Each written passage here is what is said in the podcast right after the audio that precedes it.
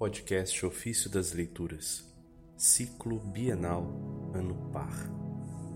Quinta-feira da quinta semana do Tempo Comum.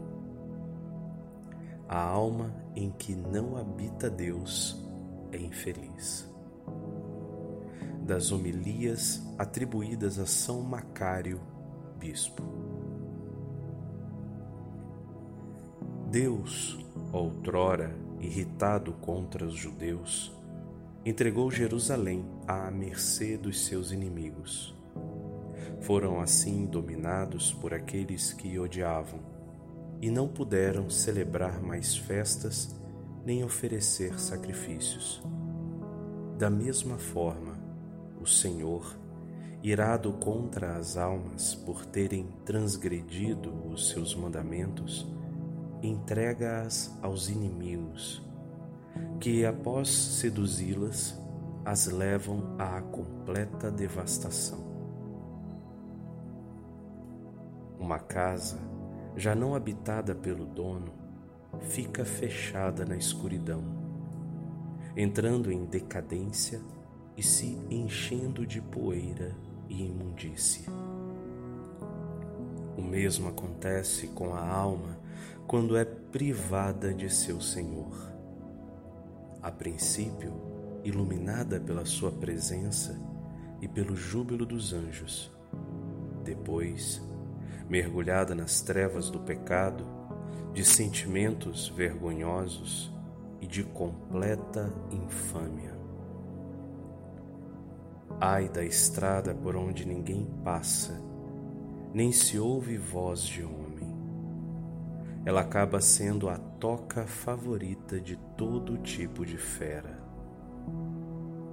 Ai da alma na qual não caminha o Senhor, afastando com sua voz as feras espirituais da maldade. Ai da terra sem o lavrador que a cultiva. Ai do navio sem timoreiro, sacudido pelas ondas e tempestades do mar afundará. Ai da alma que não tiver em si o verdadeiro timoreiro, o Cristo. Coberta pela escuridão de um mar tempestuoso e sacudida pelas ondas das paixões, abalada pelos maus espíritos, como em tempestade de inverno, encontrará miseravelmente a ruína.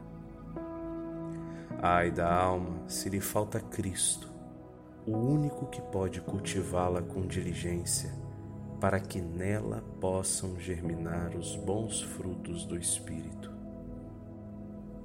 De fato, após o abandono, será coberta por espinhos e abrolhos, e ao invés de produzir frutos, terminará em queimada. Ai da alma que não tiver Cristo em si. Abandonada, começará a ser um terreno fértil contra para as paixões. Começará a ser um terreno fértil para as paixões e virará moradia dos vícios. O agricultor, quando se prepara para trabalhar a terra, escolhe as ferramentas adequadas e veste a roupa apropriada para o trabalho. Assim também Cristo, o Rei Celeste e verdadeiro agricultor, ao vir a humanidade devastada pelo pecado, assumiu um corpo humano e, carregando como instrumento de trabalho a cruz, lavrou a alma árida e sem cultivo. Arrancou-lhe os espinhos e abrolhos dos maus espíritos, extirpou o joio do pecado e lançou ao fogo toda a palha de suas culpas. Tendo-a assim lavrado com o lenho da cruz, nela plantou o maravilhoso jardim do Espírito, que produz toda espécie de frutos deliciosos e agradáveis a Deus, seu Senhor.